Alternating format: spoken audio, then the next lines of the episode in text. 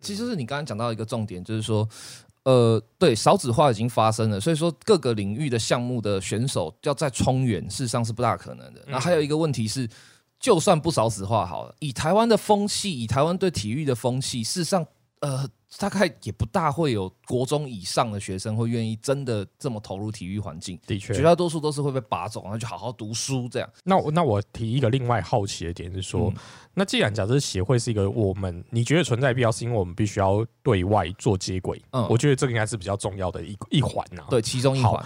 那难道我们的体育署不能做这件事情吗？其实很难，因为你想想看，体育署的建制，就是他实际的这个官员建制才几个人，嗯。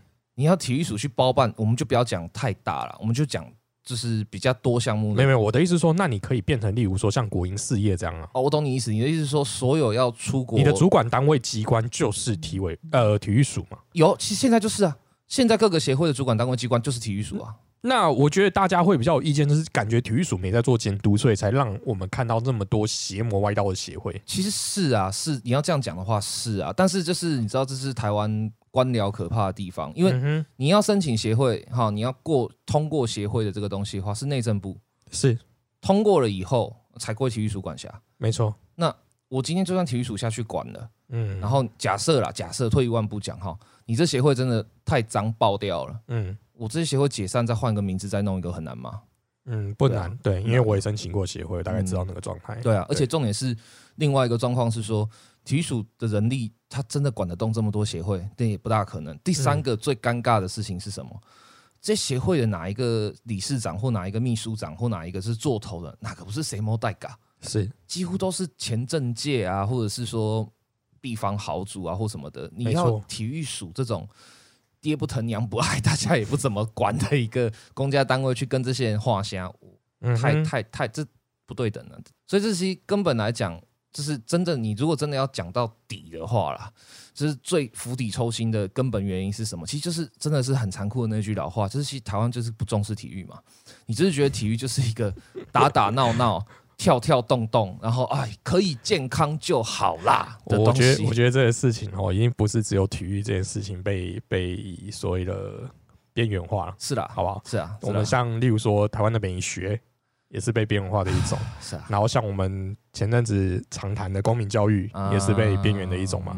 其实我觉得，这个这个这个东西，如果你真要谈的话，我们真的要从很很基础的，就是台湾呃上一辈教育给我们的那种社会价值观念。其实说穿了，真说穿了，真的就是台湾就是唯一能够成为显学的东西是赚钱啊。除了赚钱以外，真的除了赚钱以外，真的你好像不能做其他事。但是我在想的是。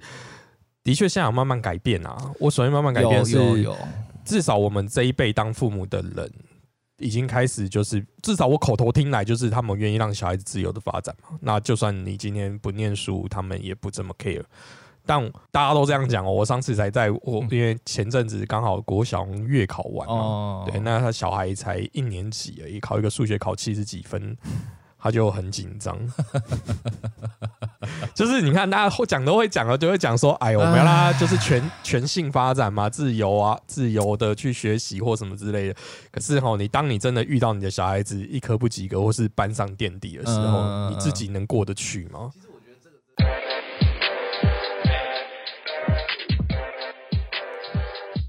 事实胜于雄辩，这里不只给你事实，也给你真实。欢迎来到《事实胜于雄辩》，我是比尔熊，我是老熊精。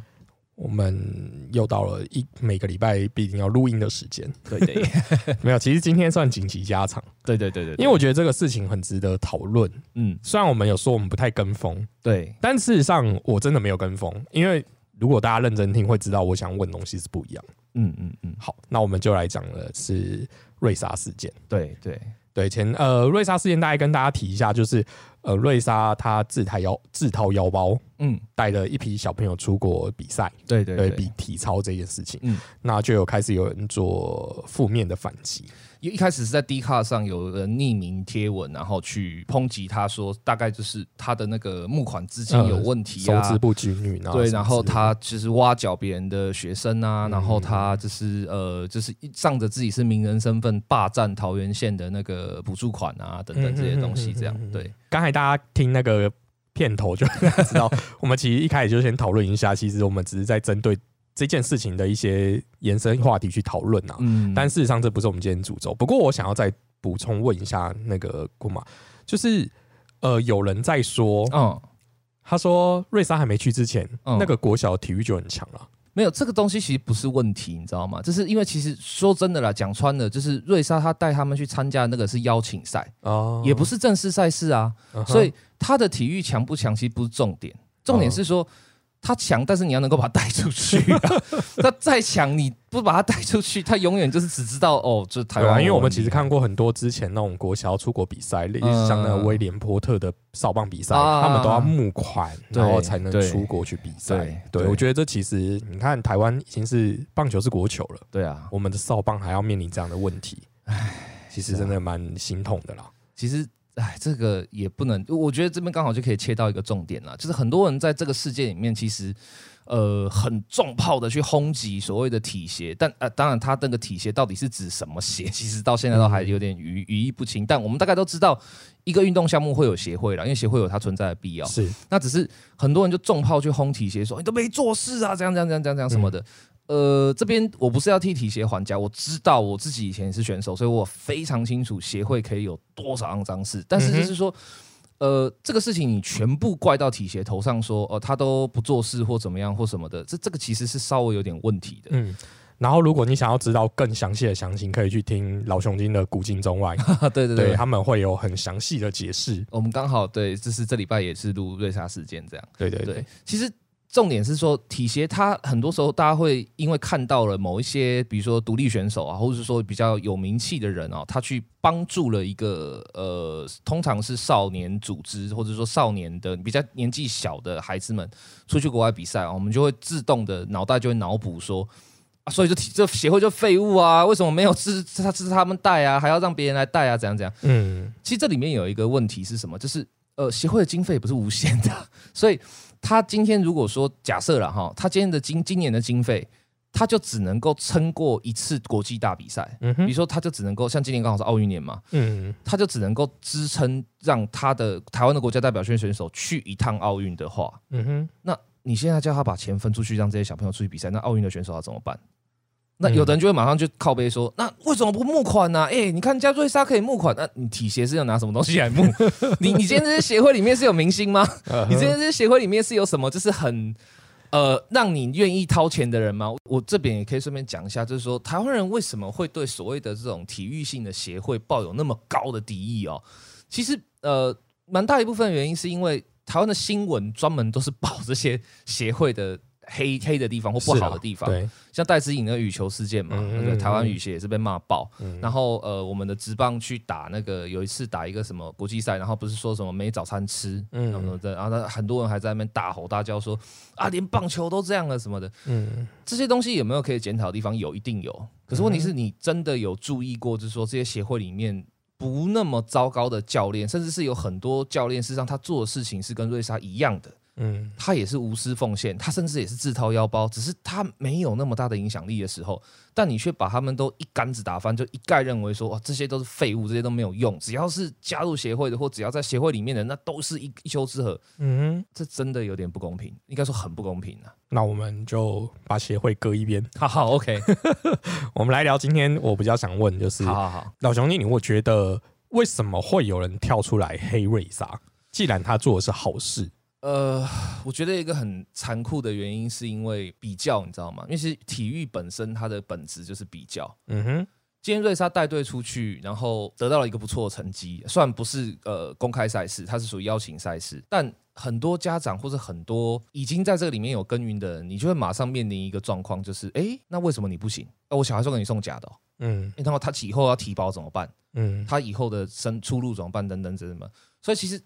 这个东西很快就会引起一些比较被困在这里头的某一些人，哈，他就是所谓的被困在体坛，就是他也除了做教练，或者说他除了做体育老师，或他除了做这一行之外，他没有别的选项的，会很快就有所谓很高度的危机意识，嗯，他就会觉得说，哇，那我还能够捧这碗饭碗吗？嗯哼，他可能就会做一些比较过度的行为，这样。那当然，你说这里面有没有可能是协会指使的？我相信有这个可能性啦。但协会它不是一个人，你知道，它不是一个独立，就好像是一个人叫协会这样。协会里面有很多人，嗯，那协会里面通常会有理事长，他是头，或是秘书长或干事长。他每个协会的那个你你申一个内政部申请的时候，你的那个方向不一样的话，他有不同的头。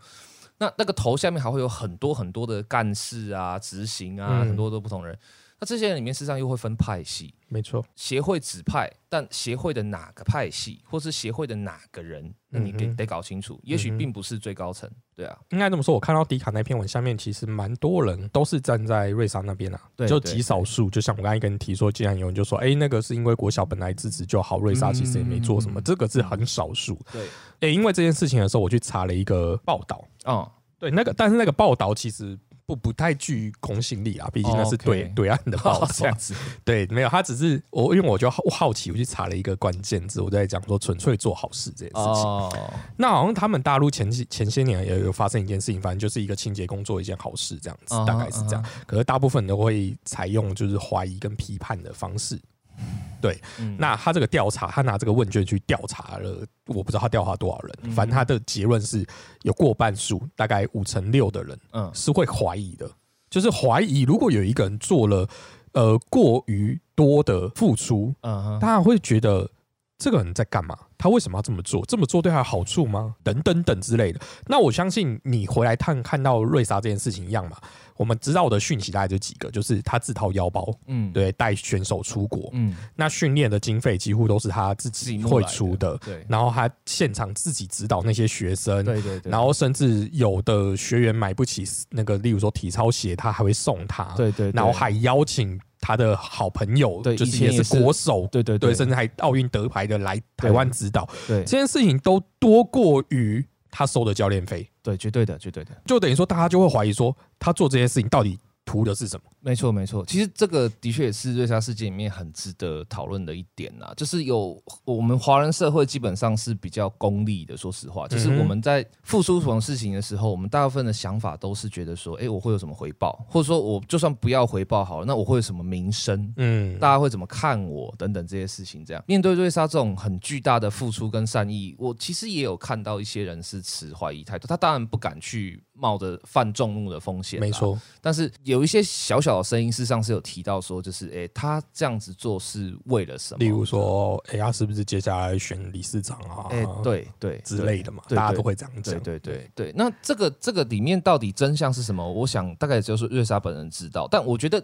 刚刚比尔熊有提到一个很重要的重点，是说我们在面对这种巨大付出跟巨大善意的时候，为什么我们会老是怀疑？事实上，我觉得很关键的因素，就是因为在台湾或者说在亚洲社会啦，当你的付出超过一个限度的时候，或者说你付出到一个一个标准线的时候，然后你还不求回报，大家就会觉得你这是无意献殷勤，非奸必盗，嗯，一定会觉得有毛有毛有毛病有鬼。对，但其实我觉得在这个世界里面，很少人会注意到，或者说很少人可能会去联想到的事情是瑞莎她自己。自己是在十六岁的时候，就是因为一个伤，一个一个运动中的伤害，他不得不退出国手，不得不退出国家代表队，不然的话，他可能不会来台湾，可能就一直在乌克兰，他可能就真的就是变成乌克兰的一个夺牌选手，然后他可能对一个。有做有过这样子的经验的人，有过这样的经历的人，他有没有可能在台湾，他想要重拾他的梦想，或者说重新去做一些他当初做不到，或者说他被迫要放弃的事情，去重新把它弥补起来？其实上有这个可能。那这个可能性里面，很多人就会觉得说：真的吗？你就是一个以前我十六岁的时候梦想，如果我现在要重新做，然后我要付出这么多的话，我干脆要放弃就算了。真的有人会这样做吗？我觉得这其实里面牵涉到一个很关键的事情，是说你的对价关系跟他是一样的吗？你十六岁的时候的梦想跟瑞莎十六岁的梦想，他们的那个对价关系真的是同等的吗？其实不一定同等。嗯，瑞莎可能他自己啦，我猜啦，他自己可能并没有觉得我在无我我并没有觉得我那么无私啊，因为事实上我只是把我的梦想转嫁给这些孩子而已。我在那里面得到的，事实上也许是金钱以外的获得，没错。但我觉得台湾很多看不到这一点，就是台湾人对获得或者说对这个交换。很快速的都会直接绑到最，因为我们只会讲 CP 值。对，而且我们也对很多事情，就是台湾有一个不大好的价值观，我觉得啦，就是你虽然会有很多，我们会说我们价值多元，嗯，可是你如果往下再仔细探寻的话，你会发现在这个多元价值的表象下，它所有的就是线都是连到同一个源头，就是钱，嗯，对，就这么简单，没有什么利益这么这么夸张的事，就是钱，就是这个一个字讲完，嗯，所以当我们今天在看似多元的价值下，然后发现那个多元价值是连不到钱的时候，其实我们会惊慌，我们会觉得，哎，靠，花心下待机，那样呢？怎么会这样？不会吧？真的假的？但有的时候，这些多元价值，它如果真的要多元，或它真的要产生价值的话，就是你不能够把它全部都连到同一个根源去啊！你让它必须要有不同的根，它才会是真的多元嘛。嗯，对啊。你还记得，就是我记得我们小时候有一部电影啊，叫做《把爱传出去》。哎，靠妖皇没看过这真假的？他就是一个小朋友，他在一个作业，呃，一个老，因为西方都很多那种实实践型的作业嘛，他就他就拟了一个方案，就是说，呃，如果我今天对三个人做出善意的行为哦，我们不是日行一善嘛？他做了三件好事，嗯，对三个陌生人对他做三件好事，那我只要求那三个陌生人要再对另外三个人做件好事，那以这样倍数的成长嘛，这个大家都很熟悉的直销模式嘛，就是如果是这样子的话，那可能在某一天之后，这整个社区或者整个镇的人。都会是好的。我有印象了，我好像有看过，就是演那个灵异第六感那个对对对对，然后最后很悲剧的是他离开了我们，对对对对。可是这件事情后来有发酵啊，对。那这个就是很很直觉，就是我们其实做一件好事，其实就是因为你都没有在这样做实践，所以你会觉得很奇，你会觉得它很奇怪，嗯，那你会觉得不太可能。就像我们现在不太愿意相信，真的有这么纯粹善良的人，嗯，呃，我没有要捧我自己，但我曾经做过一件事情，嗯，就是呃，我在二十二十来岁的时候，我去澳洲 working holiday，嗯对，那。你也想一个人置身在国外，因为我是自己去，我没有找任何朋友，我是自己去的。然后你想一个人置身在国外的时候，你就会有些人他很适应的很快啦。我觉得我也算适应蛮快，但你毕竟还是一个离乡背景嘛，你还是自己一个人无亲无故这样子。你有时候想讲话的时候，你只能打越洋电话回台湾。嗯，在这样的前提下的时候，你有时候想要交朋友，因为你当然很容易交到你台湾的朋友，就是他乡遇故知那种朋友，的确。但是你跟他交情深吗？他认识你吗？你认识他吗？你讲东西他能体会吗？那种事情比较少，能立即性的，而且大家都来来去去，可能你认识他这个礼拜，下个礼拜他就他又去到别的地方旅行了。嗯，所以呢，我就想说，好，既然这样，大家都会觉得一来的时候一定会很紧张惶恐。那那时候有没台湾有一个很很知名的所谓的旅游网站叫背包客栈哦。这网站创办人的概念真的很棒，他到一直都到现在都没有商业化嘛，就是他的他坚持。好，那时候我们就会在那个个板上面就看，哎，有没有这个礼拜要来我这个 CT？他如果是第一次跨境澳洲，然后到我这个 CT 的时候，我就会约他出来哦，然后我就会带他去一间餐厅。那那间餐厅是呃，它是一个印度式的餐厅。那他他其实主要就是在做，其实他也是个慈善机构，因为他不用。付钱哦，它是用抖内的，就等于说你水洗，你要吃这一餐，你要给多少钱都可以。那我们当然就会给最小的 coin，就是两块。对，那两块其实也是六十块台币了。那但。对澳洲消费已经相对低了啦，那我就想说请一顿两块钱不过分，嗯，我就跟他讲说，这个这个餐厅是我之前来的背包客学长告诉我的，就只有这个地方，如果大家饿可以来这里吃东西，因为他吃到饱哦。然后我就觉得又是一个很棒的环境，你对这个餐厅不熟悉，我就在那边陪你做一个晚上吃一顿饭，然后我请你吃这一顿，我希望你把我这一个东西传承传下去。那我这件事我大概做了五六个人，嗯，对，那因为我后来也会离开嘛，然后。因为我在其他的 CT 就没有遇到这样子的资讯，所以我不知道怎么做。那我当我在这个资，那也是我第一个到的 CT，那我就这样做了之后，当然我是也会觉得你干嘛做这件事情。而且那时候其实，在板上有很多那种就是都会讲啊，台湾人就是老包会骗会骗新包，对，都这种情层出不穷。那我就会觉得说，那我们就来改变这件事情啊，你可以做，而且这负担不大。那你就当你多交一个朋友，如果他跟你有交心就。算赚到，那没有交心就算了。但你会希望，就是如果今天每个来来澳洲的人，他都是这样子的付出的时候，那你回来到台湾，你再会讲，你就会讲澳洲是一个不错的地方。你认识的台湾人都不错，嗯，而不是去那边讲，哎，我好像被 室友坑了，然后把我骗去哪个地方做很很超的工作什么之类，你的回忆也不会好。嗯，对，我就希望讲说，哎，我给你一个好的开始，我希望他就会一直下去。因为当你有正正念的时候，我觉得。好事就会跟着来。这是我那时候的想法。我觉得其实你这想法跟瑞莎的想法，跟我们刚刚提到的东西，其实它是可以串在同一个点上的。真的就是说，价值事实上是可以很多元的。嗯，没错。当你今天是固着在，就是在看乍看之下很多的行为、很多的说法、很多的想法。但你都固着在同一个根源，就是钱或者说利益这种东西上的时候，那你就会把这些事情就它它永远不能不能够成为一个逻辑，或者永远都不能够成为一个惯性。嗯，那你要怎么样才可以让这个事情成为一个惯性呢？其实你刚刚的那个故事里面，你说你就是会不管你是谁啊，只要你是台湾人，然后你在这个城市第一次来，我就会带你去做这个事情。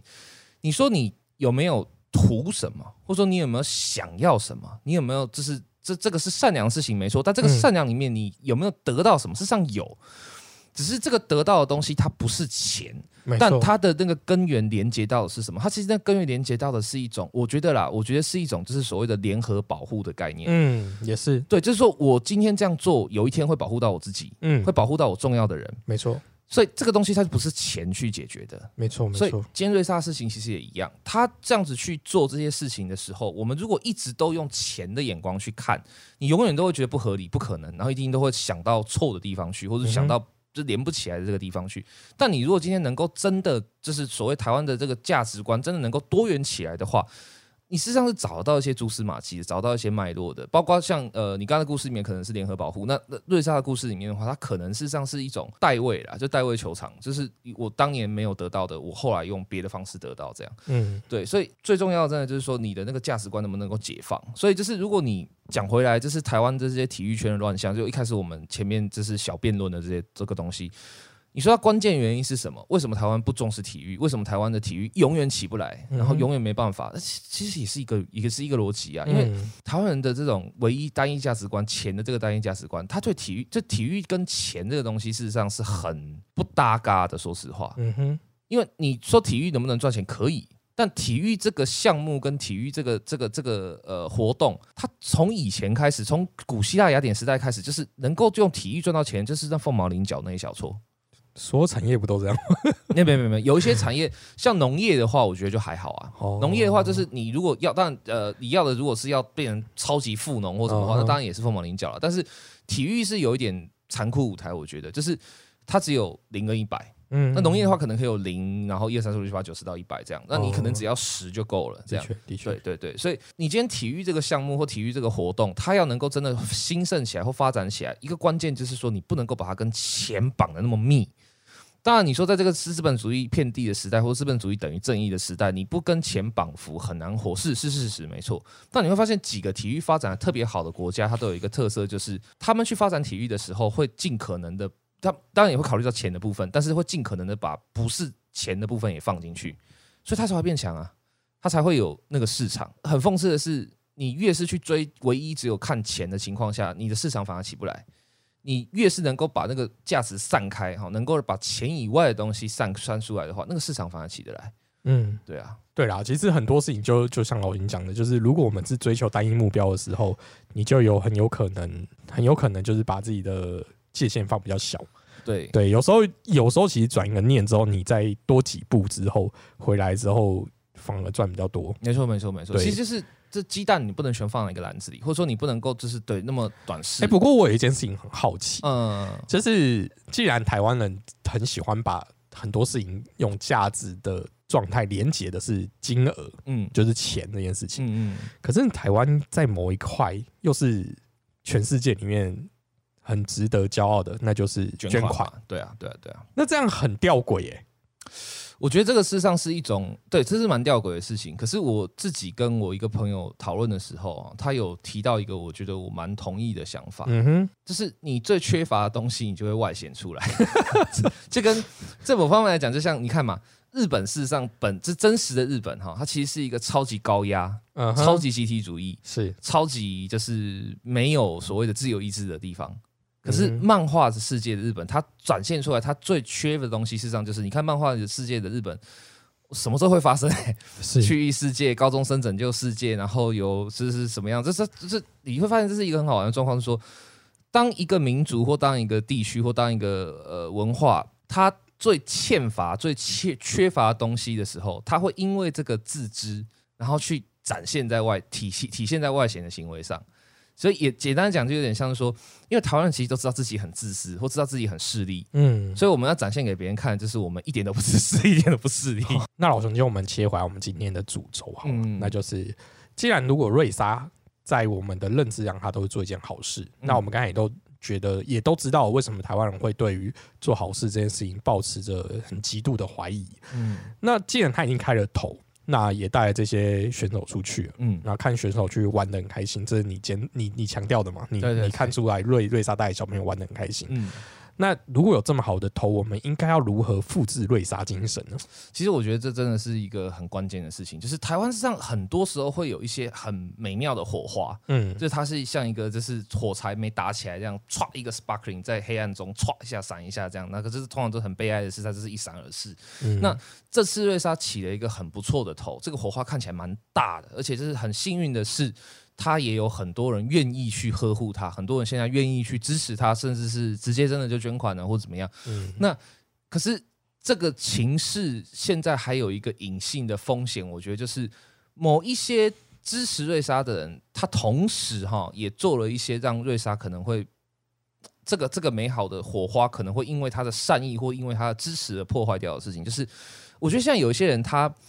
俨然隐隐然有一个趋势是希望让瑞莎来取代传统的协会，嗯，可是你不要忘记瑞莎自己也是有协会的，他也是成立一个瑞星体操协会啊，嗯，所以呃，你今天想要让瑞星体操协会来取代传统的协会，那你就是让这两个协会全面开战，是，那全面开战的情况下的话，你确定瑞莎真的想要跟他全面开战吗？嗯，你确定这是他想做的事，或是这个是他的初衷吗？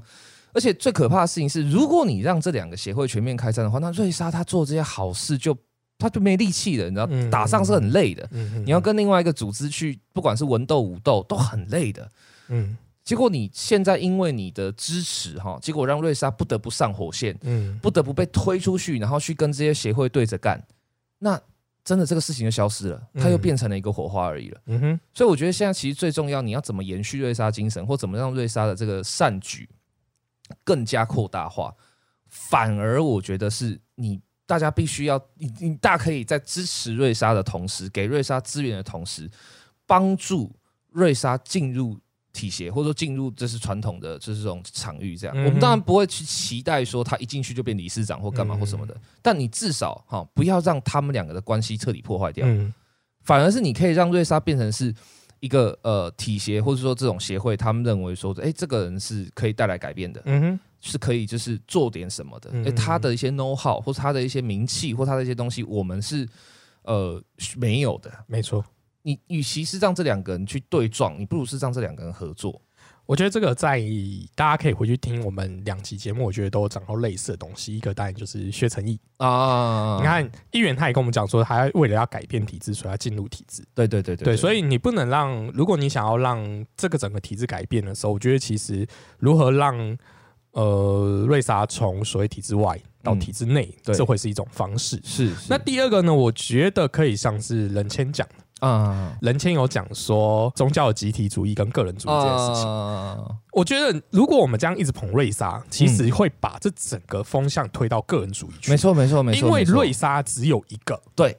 那如果瑞莎年华老去，或他真的离开我们之后，这件事情是不会延续。是的，是的。我们要做的是让这个东西延续下来。是的，是的，是的。所以不是一昧的捧瑞莎，是是，对，这是我想到的。真的，我觉得你说的很好，而且我觉得你说到一个最大的关键点，是让我刚才联想到，就是你确定这些腐化的一些协会成员或什么，他年轻的时候不是另外一个瑞莎吗？嗯哼。但是什么让他们腐化的？是什么让他们变得市侩、变得残酷，甚至是变得挂着这个名，然后啊去做一些肮脏的事情？是什么？嗯，其实我觉得很关键的事上是因为。呃，就是绝望啊！是什么让他绝望的？是我觉得事实上就是一个人要绝望，或者说一个曾经有理想的人要绝望，最快的方法是什么？就是让他知道你再怎么努力都没有用，嗯，你就会绝望了。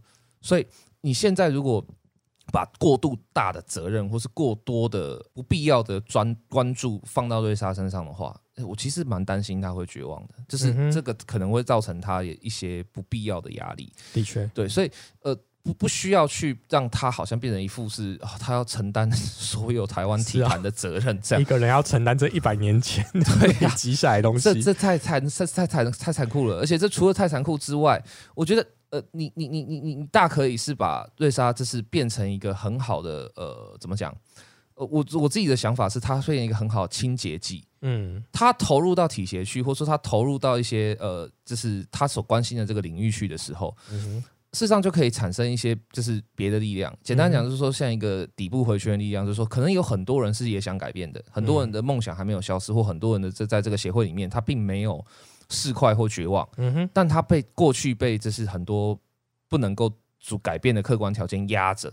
那瑞莎如果可以成为他们的领袖，或者说可以成为他们的一个改革的头的话，呃，我觉得这样会比较比较健康。而且最重要的是，这样讲也许有点奇怪了，可是我真心的觉得说，能够促成这件事情的，事实上是在每个民众的嘴巴上。你过度的去骂，或你过度的去挑动那个敌意，那这个事情就越难，越不能发生。但你会爽，你会有一时的爽，但是是百分之百的情痛愁快。嗯，你反而是越能够去。展现出来说，哎，我们可以体谅啊，协会过去有哪些难处，嗯，我们可以理解，有一些事情也不是你们愿意的，嗯，但今天瑞莎开了一个好头，我们都挺他，嗯，你接纳他，你愿意让他成为动能，嗯，我们就也挺你，这个事实上才是最好的选择，我觉得，嗯哼，对，而且你这个事实上是我觉得是相对来讲成本最低，但。获益最高的选择。嗯，你今天如果是要变成是全民挺瑞莎，瑞莎炒公道，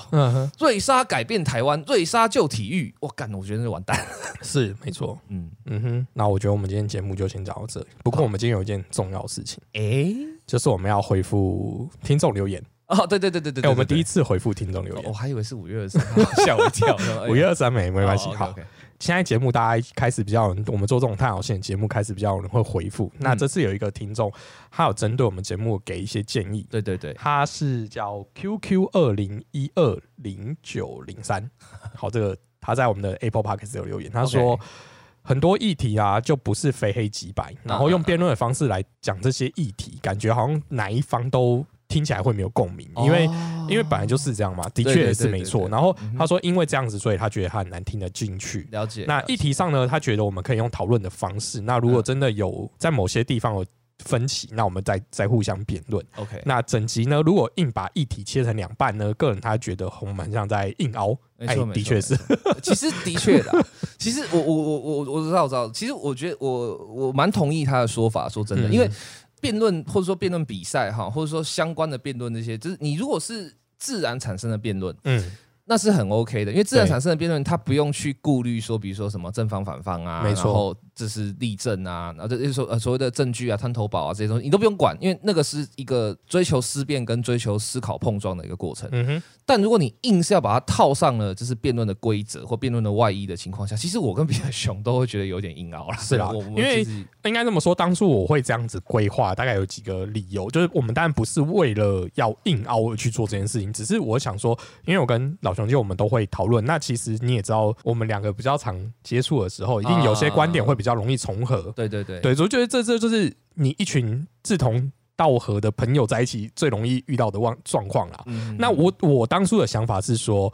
呃，如果这样子的话，会很容易让我们节目的风向会很像。对，那我想说，哎，是不是有什么方式可以更客观点，让大家听到不同的声音？所以我才觉得说，哎，辩论好像是一种适用的方式。嗯，但事实上，像今天这个节目，好，我们其实在讨论这件事情的时候，我们其实就算没有辩论，我们也有某些地方的观点会有一点差异。对，对，那我觉得好像也是，我们就只要针对我们的不同的差异点去做嘛。的确，我们就没有要硬凹了。对对，其实我我觉得，其实大家可能没听到了。就是刚开始一开始我跟比尔熊在谈的时候，因为他说那个不是他想谈的重点，所以我们那一段好像没有没有剪进去，只有前面的花絮有剪到一点点。其实一开始我们变得还蛮激烈的，而且是完全不是那种套好或者不是套好，是硬凹的那种辩论感。我们那时候在争的事情是什么？就是毕业熊也知道说台湾的协会或台湾的体坛有很多的问题，这样，所以他就一直坚持说，就是那就是要组工会啊。你至少有工会才有办法跟他制衡啊。嗯，那我这边的立场是因为我是曾经是前选手嘛，那我很清楚的知道协会会有哪些脏事，然后就是为什么不能组工会，我就一直跟他打枪说，就是不可能。我跟你讲，不可能。最大的关键原因是因为你那个池水就不够，你那个母体就不够。你今天如果是一个只有五十人。的，就是整个就是所有的协会成员，然后教练、学生加起来只有五十人的一个运动运动团体好了。你二十五人切出来变成就是工会，二十五人切出来变成就是呃协会或教练团体，那有个毛意义？你这二十五个人太紧密的在一起，就像你今天在学校，你在一个班级里面，好，你就是一个班，然后你就是那十个老师，各个科各个科包括导师这样加起来大概十个老师，然后你们每天朝夕相处。那有一天这个班说我们要组工会。我们要组一个，就是就是某呃几年几班的工会这样。然后，如果你们教师有任何事情，就是让我们觉得不开心的话，我们就要就是工会抵抗，我们就要罢课或怎么样。你觉得这在这个学校？你觉得在这假设这是一一个学校这样的背景的话，会发生什么事？差小你，我管你啊！你什么东西啊？你敢过组工会试试看？全部记过，或者说你们就是哪一科都不要想过了或干嘛什么的。权威的手会伸得太快，你太近的时候根本没有那个就是。空间去回避掉权威，这样，那这一点是我坚持。可是，呃，比尔熊就很坚持，因为我会觉得说，像你刚才看，就是他这件事情，他认为是主工会才会有权威的手，但事实上，权威的手不在你主工会的时候，它也存在。对对对对，所以我的意思说，那我们是不是应该要有别的方式去让权威的手可以这么再温柔一点？我想的是这样，所以我会觉得说，好，既然。做了会发生，不做也会发生，那就做啊，做了才有可能改变嘛。如果没有改变，那我们再换个方式做。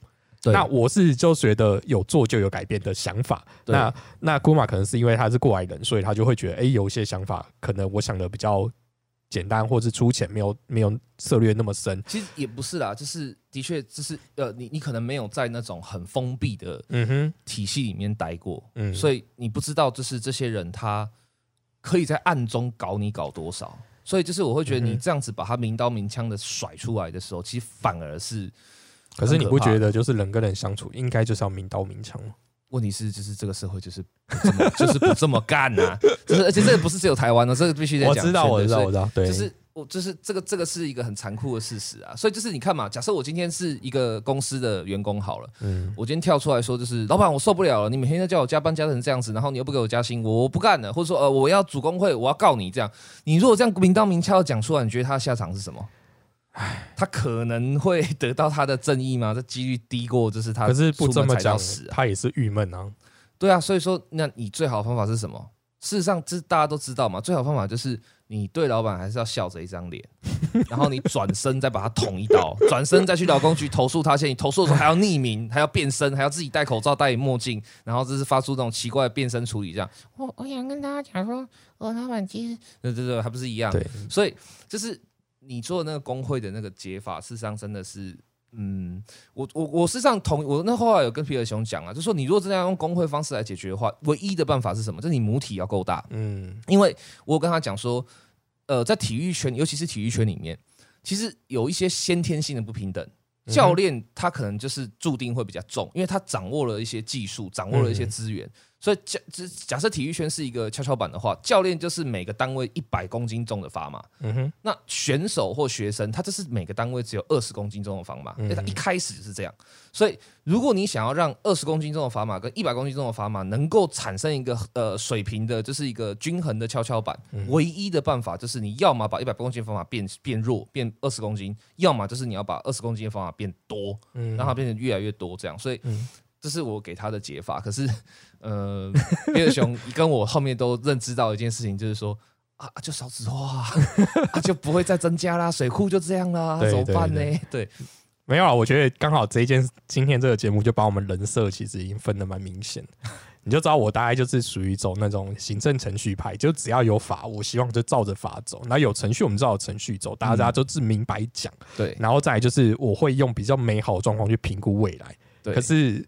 老重新，我就是大概就是整个极端的相反。对我就是极端相反，我就是那种就是看尽了社会的丑恶黑暗，所以就会觉得说这是法律，我咔嚓的这样，或者是说觉得说那种啊什么体制卖个 gay 这样，我基本上都是先预设就是最厚黑、最阴狠、最残暴的手段，然后这些东西你都能够回避过，那你才有就是动作的资格这样。嗯哼，那我们今天节目就到这里。那如果你喜欢我们节目的话，可以。加入我们的赖群。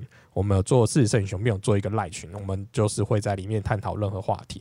那有一些议题呢，如果比较热烈，我们就会拿来做成节目。对，那也有一些我们就会直接在赖群里面就跟大家讨论完。对对对对，我觉得也蛮不错的嘛。像最近大家就丢那个中央大学事件，对对对对，但那就还还好。我们就是如果大家反应热烈，我们再来再来做节目好。OK OK OK，那我们今天节目到这里，下次见，拜拜，拜拜。